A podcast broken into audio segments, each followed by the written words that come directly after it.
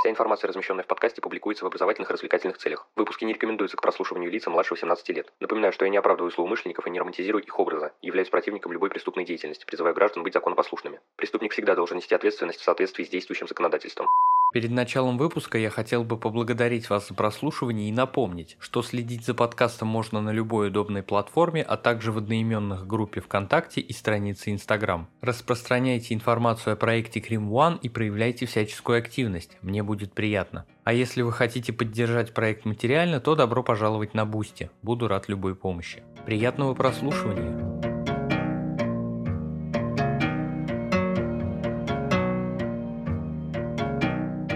Всем привет, вы на канале Крим One, и сегодня у нас на повестке дня пара криминалистических сказок от Эвелла Макдермит.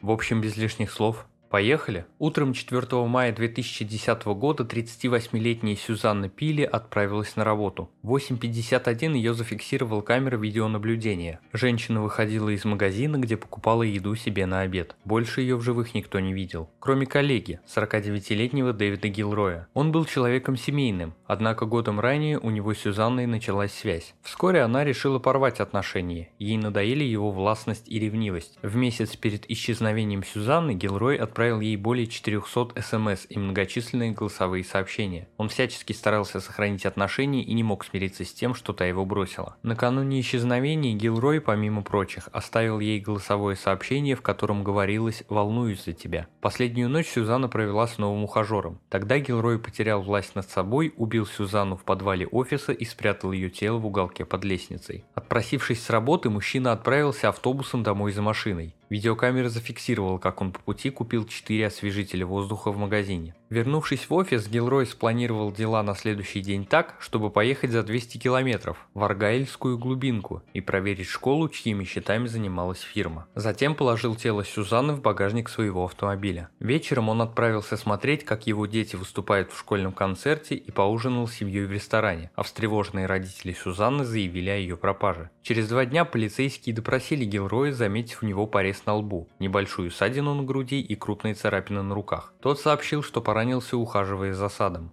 Впоследствии судебный патологоанатом предположил, что повреждения могли быть оставлены ногтями. Эксперту уже доводилось видеть такие царапины у душителей. Впрочем, добавил он, полной уверенности нет и теоретически возможно объяснение подозреваемого. Эксперт при изучении багажника машины Гилроя почувствовала запах свежести, как от освежителя воздуха или моющего средства. Однако ДНК Сюзанны не обнаружилось ни в автомобиле, ни в подвале. Тем не менее, при осмотре собаки и щейки выказали признаки присутствия человеческих останков или крови. Одна из них, Спрингер по кличке Красавчик, некогда учуяла труп, лежащий в воде на трех метрах глубины. К дну машины Гилроя прицепилась растение растительность, а подвеска была повреждена. Данные дорожных камер не позволяли сделать окончательный вывод, но детективы были убеждены. По пути в школу он съехал с магистрали и сделал большой крюк. Специалист по цифровым технологиям занялся телефоном подозреваемого. По дороге в Аргальскую школу Гилрой выключил мобильный и полиция заподозрила, что он специально исчез с поля зрения, пока искал в густом лесу место, где можно спрятать тело Сюзанны. Затем посетил школу, а на обратной дороге опять отключил мобильный на том же отрезке пути. К моменту судебного судебного процесса над Гилроем полицейские и поисковые команды все еще не нашли тело Сюзанны. Тем не менее, 15 марта 2012 года Гилроя признали виновным в убийстве. Судья согласился допустить в зал суда телевидения, это был первый подобный случай, и приговорил мужчину минимум к 18 годам тюремного заключения. А теперь перенесемся в США с середины 20 века. 16 ноября 1940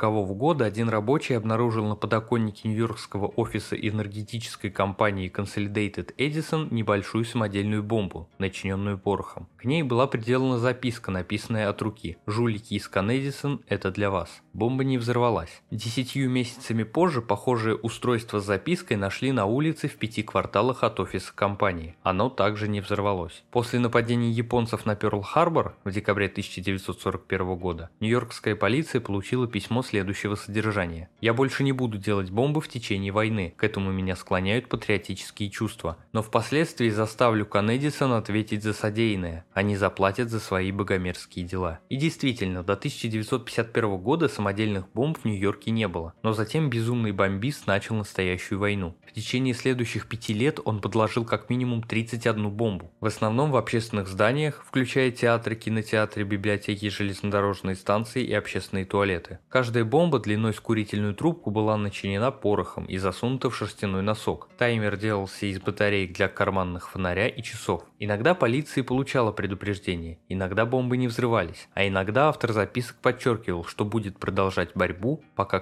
Коннедисон не привлекут к ответственности. Первая самодельная бомба взорвалась в марте 1951 года возле ресторана на Центральном вокзале в Нью-Йорке. При взрыве в декабре 1952 года впервые был ранен человек. В ноябре 1954 года бомба, заложенная под сиденье в концертном зале, взорвалась во время исполнения рождественской песни, и четыре человека получили ранения. Еще шесть пострадали в декабре 1956 года от бомбы в театре в Бруклине. В городе начался переполох. Управление полиции Нью-Йорка развернуло крупнейшую в своей истории охоту. Следователи полагали, что преступник некогда работал на Коннедисон и затаил обиду. Правоохранители обратились за помощью к профайлеру Джеймсу Брасселу. По его мнению, безумный бомбист – это умелый механик славянского происхождения, практикующий католик из Коннектикута примерно 40 лет, чистоплотный, аккуратный и чисто выбритый, неженатый и, возможно, девственник. Внимание эксперта привлекла такая деталь. В письмах, написанных от руки, буква W напоминала женскую грудь. Из этой и других мелочей Брассел заключил, что преступник не вышел из эдиповой стадии психологического развития и, возможно, живет под одной крышей с материнской фигурой. Профайлер посчитал, что бомбист страдает паранойей и сделал предсказание. Когда полиция поймает его, на нем будет двубортный костюм, застегнутый на все пуговицы. По просьбе Брассела на Рождество 1956 года газета The New York Times напечатала предполагаемый психологический портрет. 26 декабря газета New York Journal American опубликовала открытое обращение.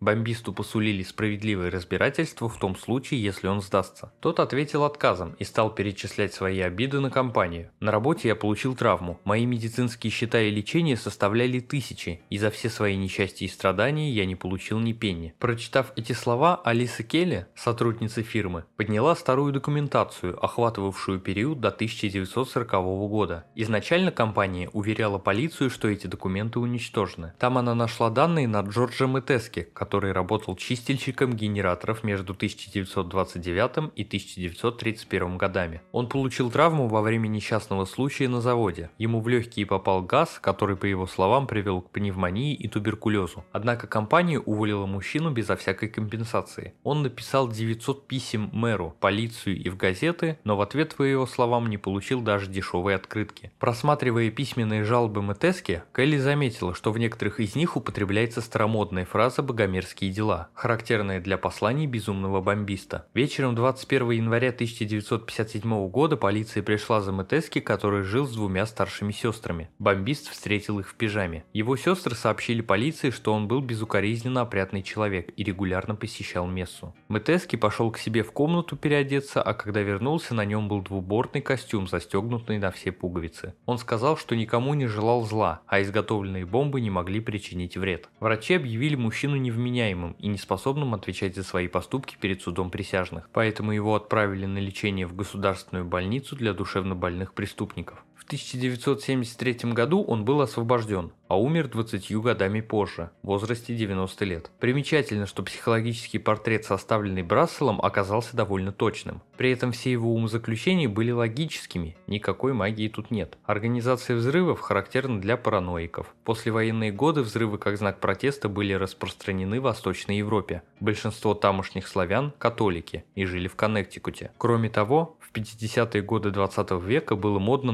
носить двубортный костюм, застегнутый на все пуговицы. Что ж, на этом выпуск подходит к концу, благодарю за его прослушивание. Следите за подкастом на удобной вам платформе, не забывайте про одноименные группы ВКонтакте, Инстаграм и канал на Дзене. Рассказывайте другим о Crime One и проявляйте всяческую активность, мне будет приятно. А если вы захотите поддержать проект материально, добро пожаловать на Бусти, рад любой помощи. Но главное, всегда помните, нераскрываемых преступлений не бывает.